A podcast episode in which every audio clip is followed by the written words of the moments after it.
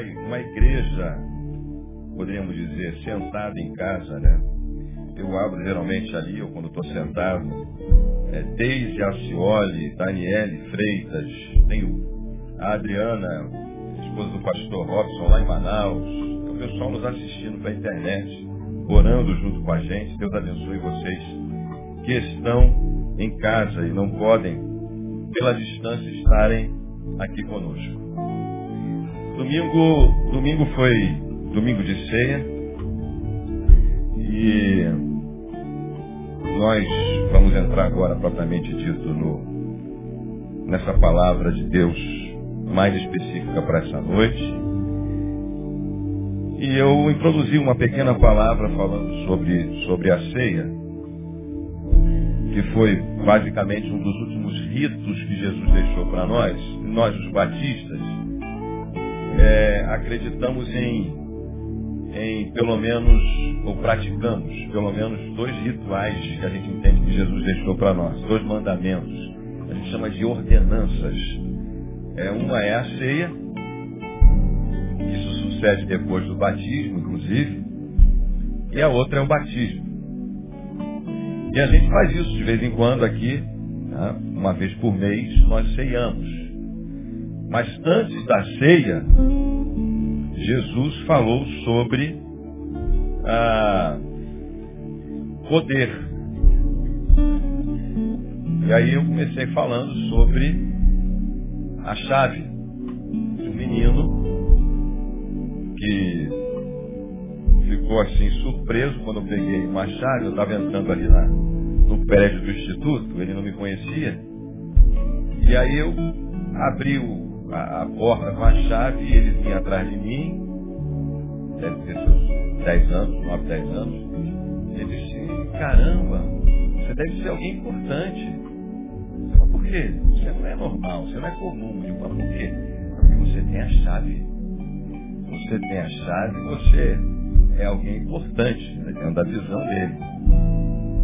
Mas, mais adiante um pouquinho, uma consulta com o meu cardiologista, eu, eu fui, fui ser pesado.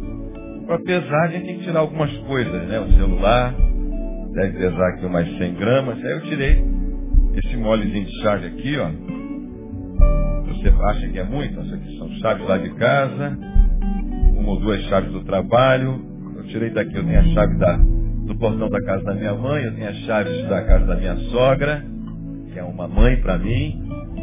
Mas quando eu tirei essas chaves aqui, o, o cardiologista disse assim, é, quantas chaves? Ele disse, quanto mais chaves se tem, mais prisioneiro você é. Foram as duas situações que impactaram profundamente a minha vida. Aí, ah, você pode ter uma visão equivocada realmente disso. Já viu gente brigando por quem vai ficar com a chave na igreja? Eu já. Não, não, eu já. Achando que quem tem a chave é o mais importante, quando na realidade é só a pessoa que vai chegar mais cedo para abrir, para o serviço funcionar. Você já imaginou se quem tivesse chave fosse mais poderoso?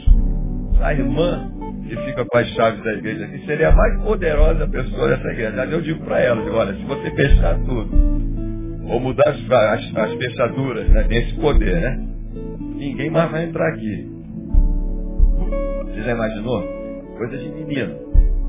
Eu já vi gente brigando por causa de chave. Lá em casa cada um tem a sua chave. A chave de casa, todo mundo entra e por aí adiante. Então, quando Jesus estava ministrando a ceia, um pouquinho antes, naquela semana, ele reuniu os discípulos e ele então cingiu as suas. Ah, cingiu-se com uma toalha, preparou uma água e foi lavar os pés dos discípulos. E Pedro, tomando a palavra, disse que, de maneira nenhuma, ele sendo mestre e senhor, ele iria permitir que Jesus lavasse os pés dele. Jesus disse assim, olha Pedro, se você não permitir que eu faça isso, vou ler aqui para você. Chegou, pois, Simão Pedro disse, Senhor, lava-me os pés a mim. Respondeu Jesus, o que eu faço, tu não sabes agora. Mas depois o entenderás. Tornou Pedro, nunca me lavarás os pés. Jesus disse, se eu não te lavar os pés, tu não tem parte comigo. João capítulo 13, versículo 6. Então, a ceia, que é um ambiente em que a gente come do pão e bebe do cálice dizendo assim, eu tenho parte com o Senhor, ela se tornaria inoperante se ah, os discípulos não entendessem e nós não entendermos o que é lavar os pés uns dos outros. Lembrei, é, é, emocionado de um amigo, nós fomos pastores de uma igreja, lá no sul, onde pastoreei, éramos quatro pastores. E nós éramos muito distintos uns dos, um do outro. Ele deve ter talvez, pelo menos, eu, eu entendo, uns 10 anos a mais do que eu. Esse cara fez um jejum de 40 dias. Nós éramos tão distintos um do outro que eu era carnívoro e ele é herbívoro. Ele não comia mais carne. E a gente discordava muito, mas sempre nos respeitamos. Nós nos discordávamos em, em grau, gênero e número, a respeito de muitas posturas e de pensamentos e fé. Mas sempre nos demos muito bem. E o tempo se passou, eu conhecia toda a sua família, evidentemente, sua esposa, suas filhas. A sua mãe era uma vó para mim, né? Uma senhora de idade. E o tempo se passou, ele saiu, eu saí, ele foi para um lugar, ele foi para o outro. E um dia eu fui num acampamento, ele era o diretor desse acampamento.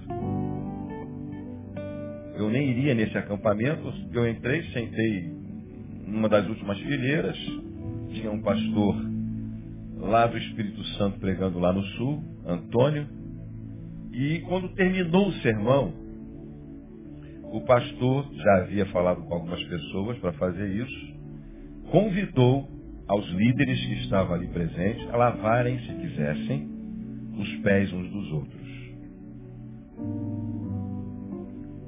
Um momento emocionante. Então vieram uma quantidade de bacias, uma quantidade de toalhas. Eu estou lá sentado, ouvi a palavra, em paz completa e absoluta com Deus, e vou continuar aqui sentado. No...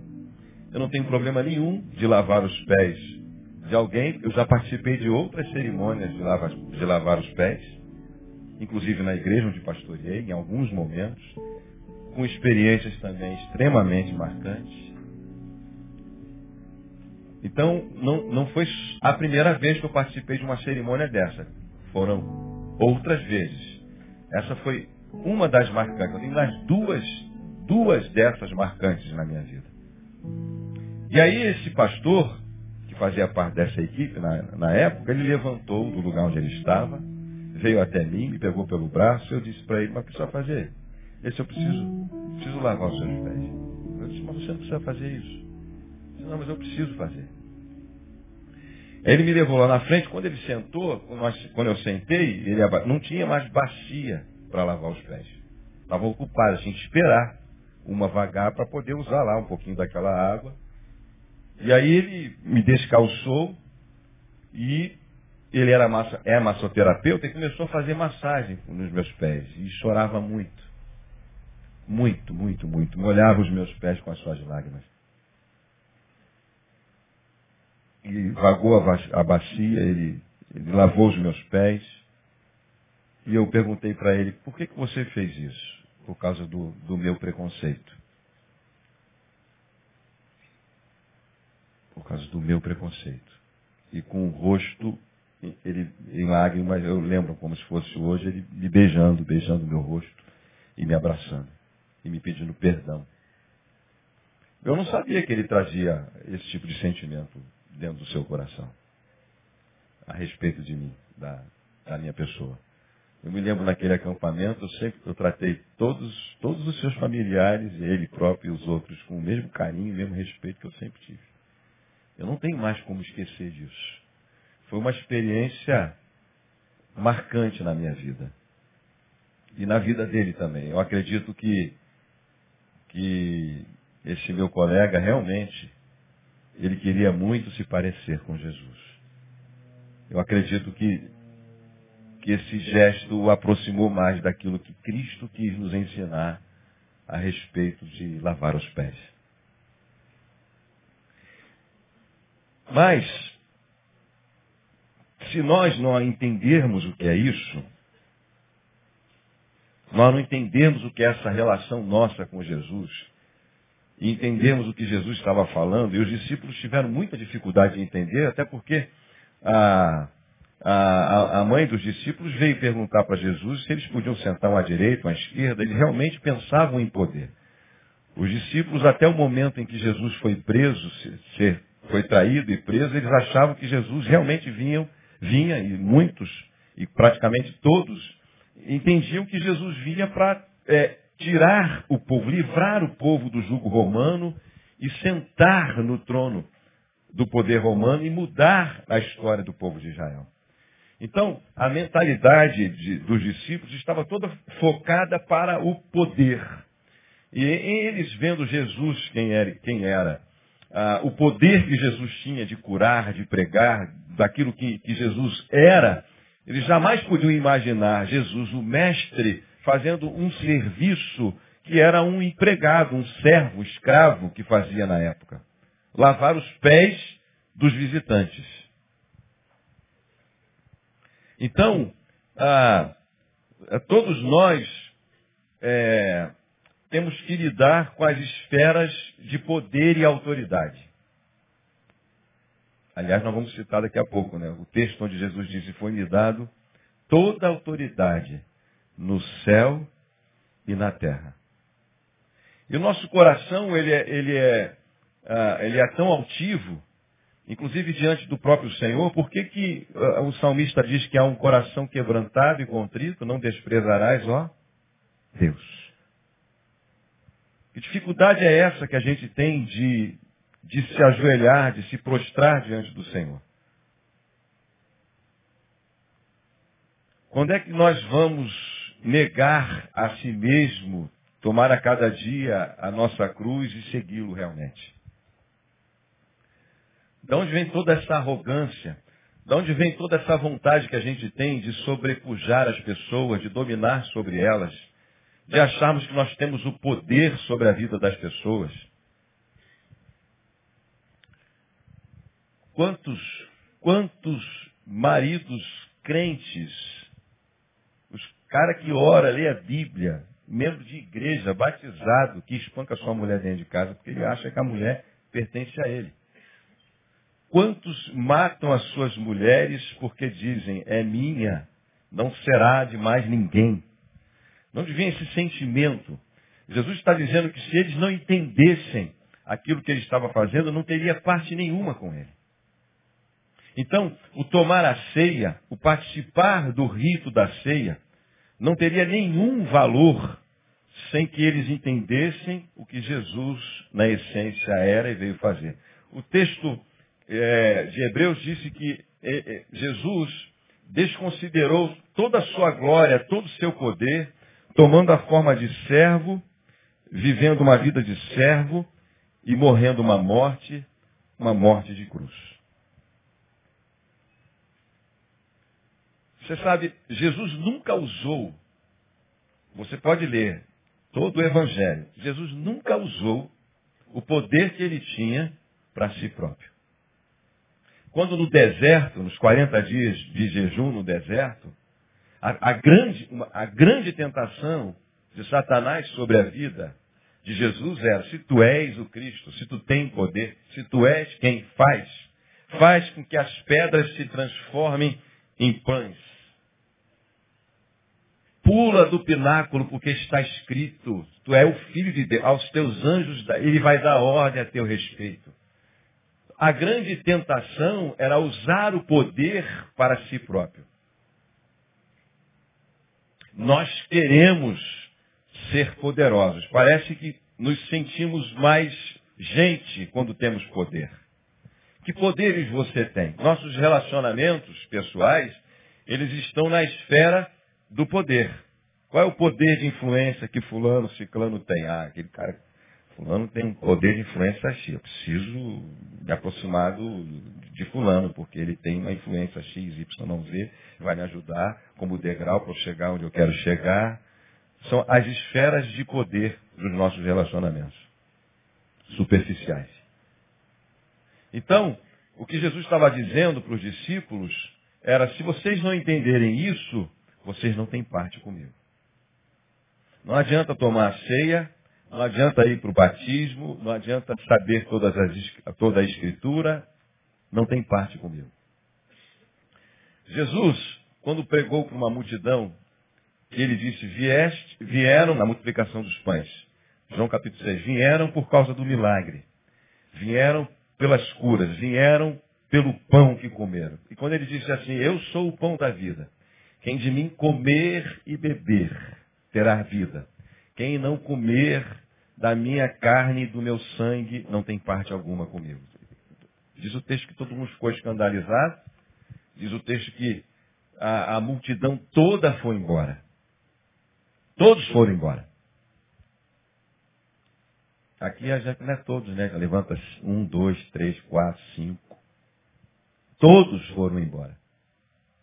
Jesus perguntou para os discípulos, vocês também querem ir? E Pedro, tomando a palavra, disse, para quem iremos nós, Senhor? Se só tu tens a palavra da vida eterna. Nós vamos ficar com o Senhor. Isso que eles já tinham visão equivocada a respeito de quem era Jesus. Então, eu separei dois, duas frases sobre poder. Se você quiser pôr à prova o caráter de um homem, Abraão Lincoln, deles poder. E doutor Ulisses Guimarães, que não se sabe até hoje onde foi parar o corpo, não é o poder que corrompe o homem. O homem é que corrompe o poder. Ou seja, a corrupção está dentro. Ela só se manifesta quando o poder está em suas mãos. Em Atos dos Apóstolos, no capítulo 8, nós encontramos um homem chamado Simão. Simão viu que pela imposição das mãos dos apóstolos se dava o Espírito Santo.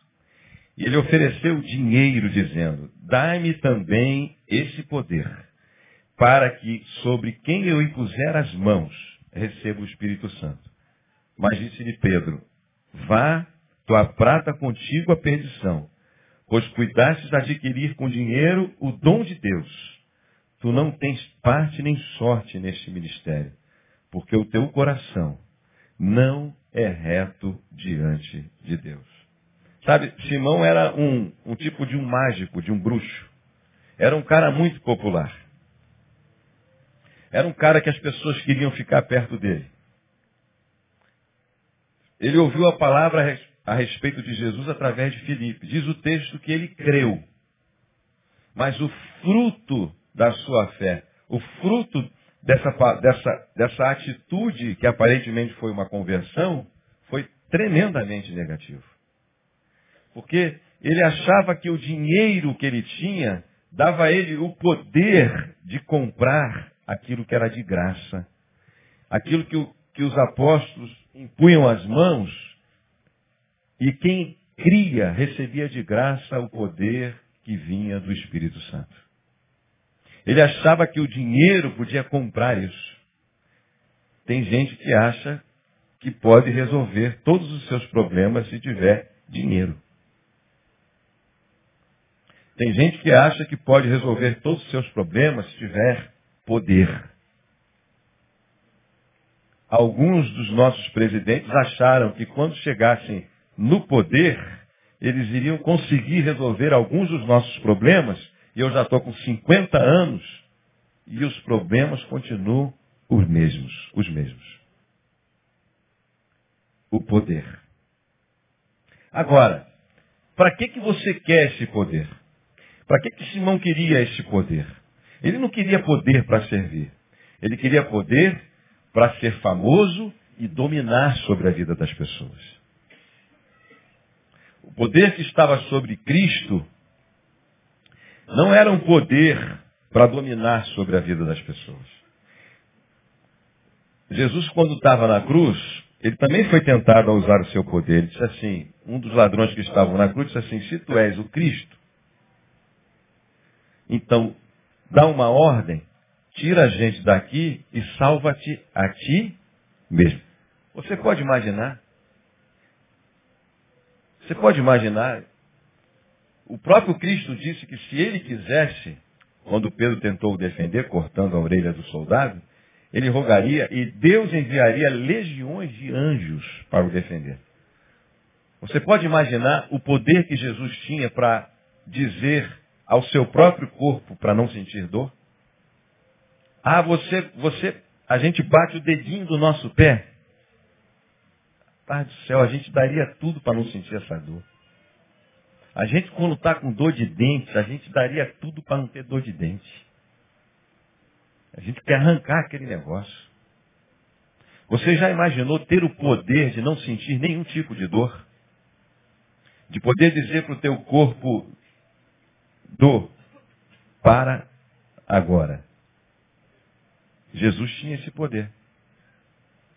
Ferida, Sara agora. Ele não usou o poder que ele tinha em causa própria. No deserto, depois que ele disse, venceu o tentador, a Bíblia diz que os anjos vieram e o serviram. Agora, para que, que você quer poder? Eu fico vendo, se eu, se eu lesse para vocês, sabe qual é o grande drama de quando a gente está numa. Quando alguém vai fazer, pede uma oração e tem um monte de gente orando? É que todo mundo quer ser o autor da oração que a qual Deus ouviu para curar o indivíduo que está no inferno. Aí eu fico vendo aí algumas mensagens que chegam pelas redes sociais, é impressionante a imaturidade do assunto. Não, Deus falou, Deus ouviu você. É tanta gente poderosa espalhada por aí, gente, do céu. Viram muito desenho quando era pequeno. Você vê que as esferas de poder são tão sérias, porque quando você vai para um filme, tu vai ver um, um, um Homem-Formiga. Quem foi ver o um Homem-Formiga aí? Caramba, tem um pessoal que não está aí. Pois é, pouca gente. Ah, quem foi ver o Homem-Formiga? Levanta aí a mão de novo. Vai, vai certo. Eu fui ver porque disseram que o filme era bom, fui ver o Homem-Formiga, da Marvel. É a relação do poder. Agora vamos colocar o Batman contra o Super-Homem. Vamos ver o que, que vai dar por aí, né? Você vê que o problema da humanidade é um problema de poder. É uma nação querendo subjugar a outra. É uma nação querendo destruir a outra. As esferas de poder, elas estão aí nesse mundo, nesse universo. Nós convivemos com elas o tempo todo. Se, ah, se você tem uma relação financeira de poder, em algum momento, em algum momento, fico olhando a, a, a propaganda desse crédito, crédito consignado. A propaganda é o seguinte, olha, o negócio é o seguinte, nós vamos resolver os teus problemas financeiros. Você vem, você pode estar negativado, nós vamos colocar dinheiro na tua mão e vamos resolver todos os problemas. O que, que eles estão querendo fazer? Tornar você, ao invés de você ser escravo de, de um conjunto de, de, de instituições financeiras, você vai ser escravo deles. Porque você é escravo de quem você deve. Você perde a sua liberdade. Você perde o poder que você tem de escolher aonde você vai comprar. Por exemplo, se você gasta todo o teu salário no cartão de crédito, por exemplo, não, vamos dar outro exemplo. Fico pensando nisso quando era pequeno, né? Você está lá na vendinha do seu João, você vai na vendinha do seu João e compra lá no caderninho. O mês todo. Tal, tal. Chega no final do mês, você tem que pagar o seu João. Certo? Aí tu pega o teu salário e paga o seu João. E tu vai ficar com dinheiro para comprar o que aonde? Onde é que você vai ter que comprar de novo? No seu João. Essa é uma relação de poder. Que as pessoas usam para aprisionar você. Assim é o nosso sistema financeiro. O nosso sistema financeiro é um sistema de poder que te aprisiona. E você não consegue sair daquele círculo vicioso. E aí você você acha que a instituição financeira vai resolver o teu problema, ela vai tornar você o maior devedor ainda. É relação de poder. Tudo no mundo está uma relação de poder. Agora, deixa eu falar para você Poder para quê? Vou falar duas coisas. Uma em Mateus 28, quando Jesus disse assim, terminou tudo, toda a sua obra, ele estava para ir, ele disse assim, foi-me dado todo o poder, toda a autoridade no céu e na terra.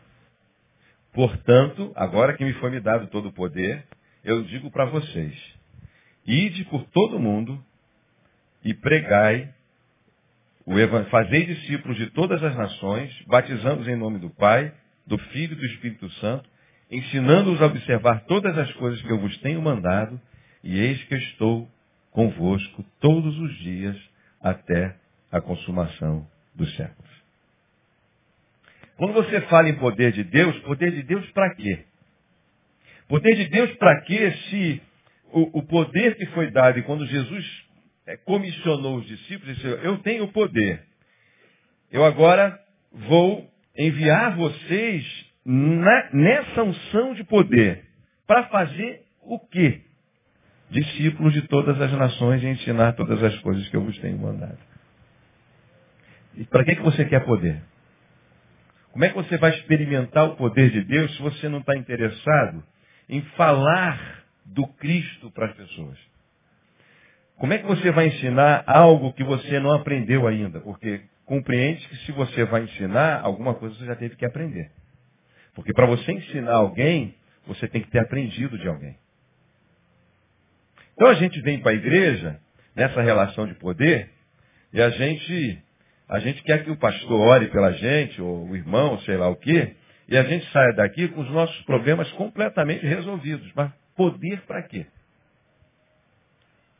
Se quando Jesus estava na sua, no, no ápice da manifestação do seu ser, do seu poder, ele disse assim, portanto, ide. Ou seja, enquanto vocês estiverem indo, façam discípulos de todas as nações. Então, o poder do Cristo foi foi dado para que vocês façam discípulos de todas as nações. Aí eu pergunto para você, é, quando foi a última vez que Jesus usou a sua vida para fazer um discípulo? Como Deus tem usado a sua vida para ensinar alguma coisa dos valores do reino a alguém? Essas são as relações de poder. Por último, bem por último, Vamos pensar nessa relação de poder, bem rapidinho, na vida de José. José, quando tinha 17 anos, um grande sonhador, ele foi, depois de escapar da morte da mão de seus irmãos, ele foi vendido como escravo, foi parar na casa de Potifar, como escravo, foi tentado porque a mulher de Potifar gostou dele, era um cara bonitão, saradão. Ele ele disse, eu não posso pecar diante de Deus e não posso pecar diante do seu esposo, que tudo confiou na minha casa. Saiu fora, foi acusado injustamente, foi parar na prisão, isso levou tempo. Ele tinha 17, até se tornar esquecido na prisão pelos seus companheiros de cela. E depois de revelar alguns sonhos de Faraó, ele então se torna o governador do Egito. Um cara super importante na sua terra, de onde ele veio, houve fome, muita fome. E toda a sua família teve que vir buscar alimento no Egito. Lembra do sonho, vacas magras e gordas? Estamos pensando em poder, né? Para que, que você quer poder? Se eu fosse perguntar assim, quantos querem o poder de Deus na sua vida? Todos os vão levantar a mão. Eu quero, eu quero. Poder para quê?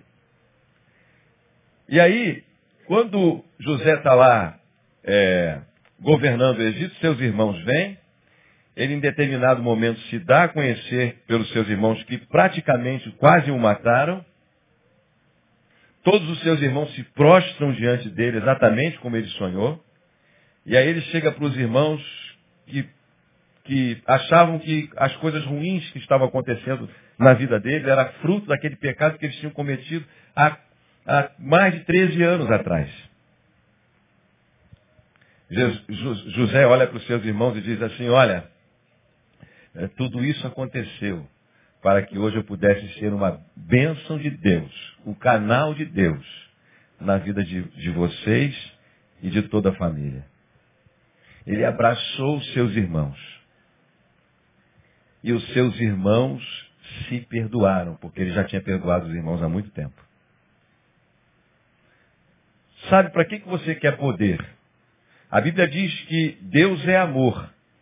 Você já viu uma pessoa cheia do poder de Deus não conseguir amar? Já viu uma pessoa cheia do poder de Deus não conseguir perdoar o seu irmão? Para que, que você quer o poder de Deus? Você acha que pode comprar esse poder?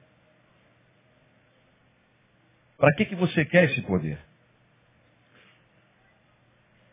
Boa parte, ou a grande maior parte das pessoas que nos procuram com problemas, com problemas pessoais nas suas vidas, a grande maior parte, a maior parte, é necessidade de perdão. Não conseguem perdoar. Elas estão presas na história da sua vida porque não conseguem perdoar. Elas não conseguem perdoar um irmão que traiu, irmão mesmo de sangue ou um amigo. Elas não conseguem perdoar o seu pai que abandonou, que foi embora e deixou a sua mãe e, e a pessoa ficou sozinha. Ela não consegue perdoar. Ela não consegue liberar perdão. Aí eu pergunto para você, mas para que, que serve esse poder de Deus, esse evangelho de Deus, essa conversão que a gente acredita que tem, esse amor de Deus, esse Deus que é amor, se não se consegue perdoar? E às vezes a pessoa vem, ela diz, eu, não, eu, é, eu preciso perdoar. Eu preciso perdoar. Mas por que, que não perdoa? Para que, que você quer o poder de Deus? Então, José, ele, ele não era poderoso porque ele se tornou o governador do Egito. Ele era poderoso porque não só ele acreditava em Deus e tinha fé num Deus que estava fazendo, porque diz o texto em todo momento, e, e o Senhor era com José e o fazia prosperar. Ele prosperou na casa de Potifar, ele prosperou na prisão, ele prosperava onde ele estava, porque o texto bíblico diz, o Senhor era com José. Ele prosperou porque esse amor de Deus essa fé que ele tinha não era uma fé é, verborrágica. Ele, ele não levou. Quanto tempo ele deve ter levado para perdoar os seus irmãos? Imediatamente. José era um cara leve. Eu pergunto para você, ele conseguiria galgar aquela posição de poder se ele não tivesse conseguido perdoar o seu irmão? Para que, que você quer poder? Sabe, boa parte dessa gente que você ouve aqui, o pastor, o nosso pastor falar, dessas estatísticas de suicídio, é por causa do poder. Eu conheci empresários que da noite para o dia faliram e pegaram uma arma e deram um tiro na sua cabeça. Porque perderam a relação do poder, porque ele acha que toda a sua vida estava resumida no poder ele, das coisas que ele tinha, que se tinha. Você vê adolescentes hoje que estão se suicidando, se matando, porque não conseguem perdoar o seu pai. Não conseguem perdoar o seu algoz. A vida está travada. O cara está travado. A pessoa está travada, mas porque não consegue perdoar. Aí gasta dinheiro. Gasta dinheiro. Vai para o psiquiatra, para o psicólogo, vai tomar remédio, sei lá o quê. Vai tomar diazepam, gardenal, gardenal, gardenal. Por quê? Porque não consegue perdoar. Então, para que, que você quer o poder? Para levantar sua mão e a pessoa, botar a mão nas pessoas e dizer, ô oh, Senhor, cura. Jesus juntava uma multidão molinha quando fazia milagre. Era rapidinho juntar uma multidão, mas quando ele pregava, as pessoas iam, iam embora. E era Jesus que pregava. Não era eu, não, era Cristo.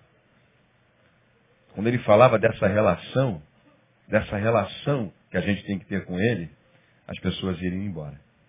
Então, para que, que você quer poder? E aí gasta-se horas e horas e horas e horas e horas e horas. Afinal de contas, para que, que serve a tua fé? Para que, que serve o amor de Deus na tua vida? Qual é a relação que você está tendo com esse Deus todo-poderoso da qual nós dizemos que acreditamos nele?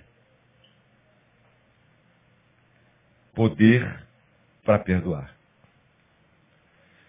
Sabe, eu não sei vamos voltar aqui no lavar os pés. Aquele irmão que lavou os meus pés, eu já sei que eu tinha que liberar algum perdão sobre a vida dele. Não havia nada no meu coração. Havia no coração dele. No meu não havia. No coração de José não havia nada com relação aos seus irmãos, só havia no coração dos irmãos. Ele estava leve. Ele estava livre. O poder de Deus vem sobre a sua vida para você conhecer o que é liberdade.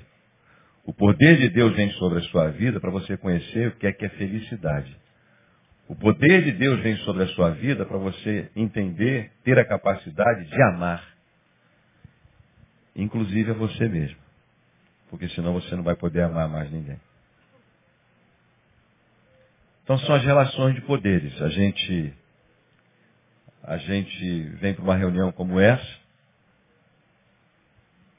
A gente sabe que Jesus é poderoso, que Ele é poderoso, que Ele é poderoso. Ele, a gente sabe que Ele pode resolver todos os nossos problemas.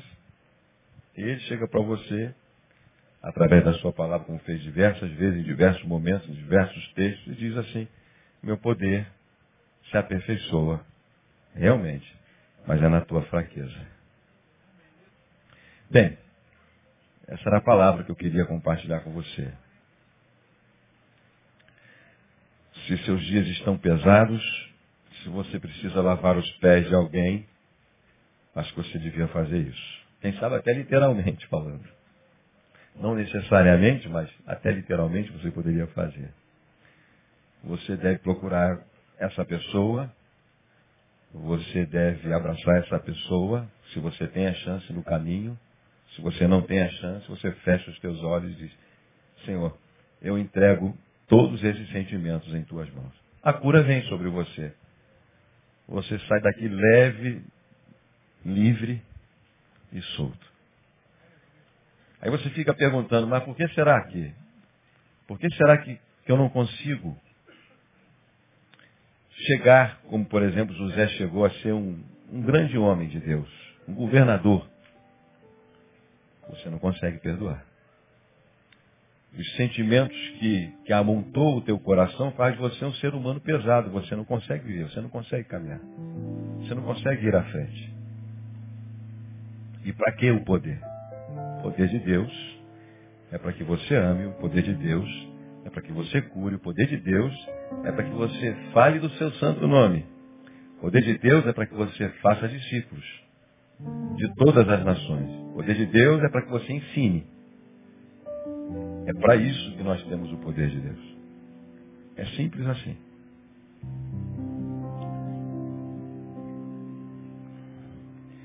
Eu queria então orar com você que veio aqui. Eu quero orar pela Maria da Glória de Moraes Santos, que é irmã da Marlene, está no hospital, aneurisma cerebral estado grave, vai fazer uma cirurgia amanhã. E orar com você. Orar com você que, que vem aqui tantas vezes. Às vezes eu fico tão impressionado. Eu fico impressionado quando falo do aprender de mim. Vinde após mim, disse Jesus, todos vós que estáis cansados e sobrecarregados, e eu vos aliviarei. Tomai sobre vós o meu jugo e aprendei de mim, sou manso e humilde de coração, e encontrareis descanso para as vossas almas. Eu fico ali sentado e penso, meu Deus do céu, do, em cada reunião a gente vê pessoas repetidas vezes levantando, levantando, levantando, levantando, vindo à frente, levantando, vindo à frente. Eu fico, caraca. Eu fico, meu Deus, não é possível. Será que entendeu mesmo esse evangelho do reino? Que traz a gente vida? que traz vida em abundância, que cura, que liberta. Esse poder que nos faz amar a vida, amar a Deus, amar o próximo, esse poder que faz com que você possa perdoar. Será que entendeu mesmo?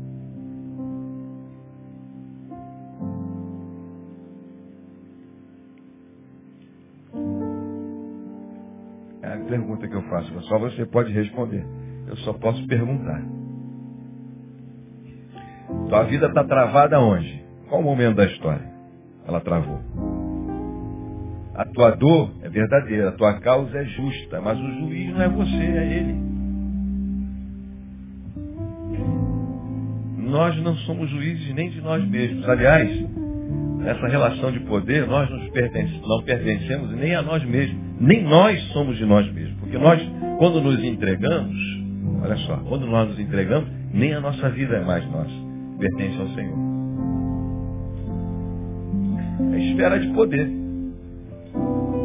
Eu fui numa casa de um médico uma vez, que ele estava vendo demônio tudo quanto é lado, uma bruxa disse que ia tirar as coisas que ele mais amava e ia começar pelos bichos dele. Ele tinha criação de cachorro.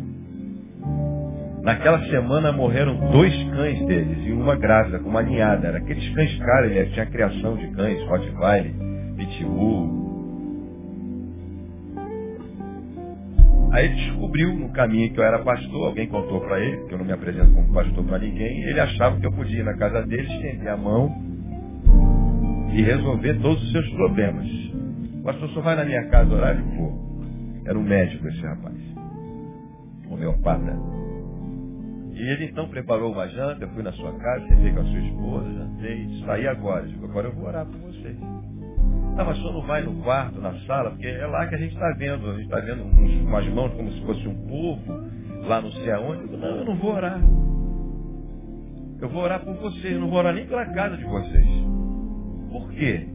Porque quando você disser concordar com a minha oração, quando você entregar a sua vida, a vida de vocês, na mão de Deus, tudo que você tem é já está na mão dele.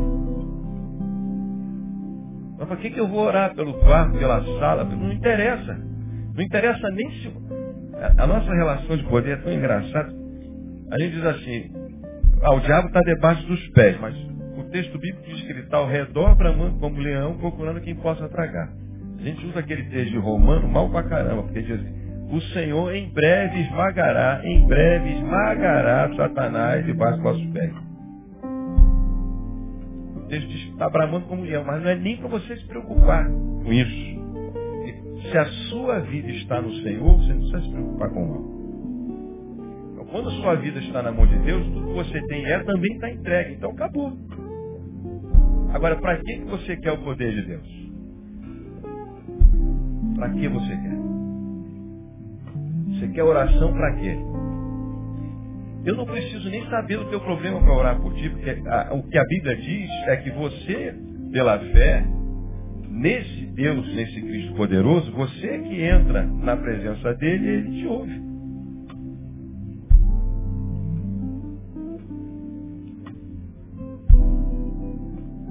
É isso que a Bíblia diz. Você está preparado para perdoar? É por isso que eu quero orar. Então que você está preparado para sair daqui leve essa noite?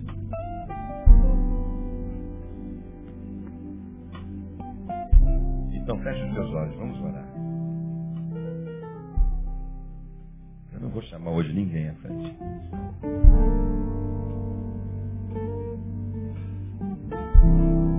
Feche os teus olhos. Senhor, Senhor, eu quero ter parte contigo. Quero aprender do teu amor. Diga a Ele, ajuda-me na capacidade pelo teu poder, ter o poder de perdoar.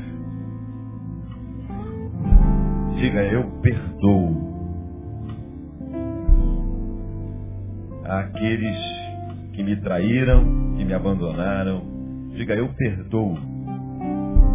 Diga, não me pertence, são teus, como eu sou teu, nada me pertence. Libera essa relação de poder que você acha que tem. Não pertence, não era seu.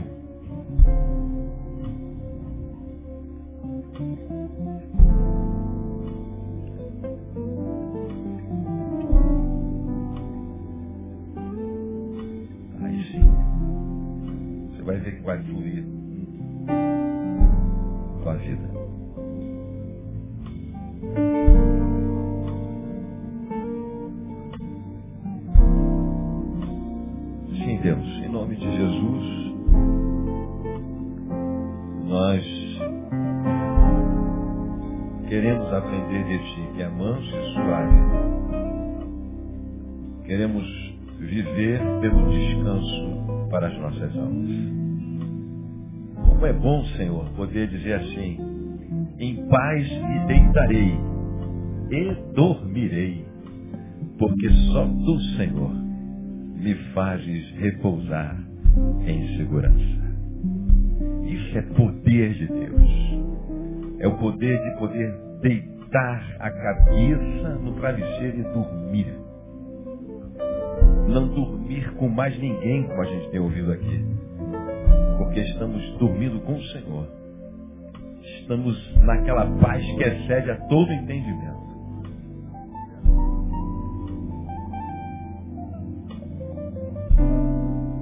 Assim para você. Que o Senhor te abençoe. Você tenha uma boa noite de sono, de descanso. Que você saiba que a sua vida vai fluir. Porque você vai ser um ser humano leve. As pessoas vão querer estar perto de você. Porque o teu semblante é leve. Vão querer convidar você para almoçar. Você não é um cara rancoroso cara perdoador. Uma pessoa perdoadora, uma irmã perdoadora. Aí sim, você pode ter certeza que um dia, de alguma maneira, você pode governar como José governou lá no Egito. Tudo depende da relação que você tem com o poder de Deus que em nós opera. Deus te dê bom restante de semana. Ah, não sai daqui sem dar um abraço no teu irmão. E domingo nós estamos juntos, se Deus quiser. Deus abençoe.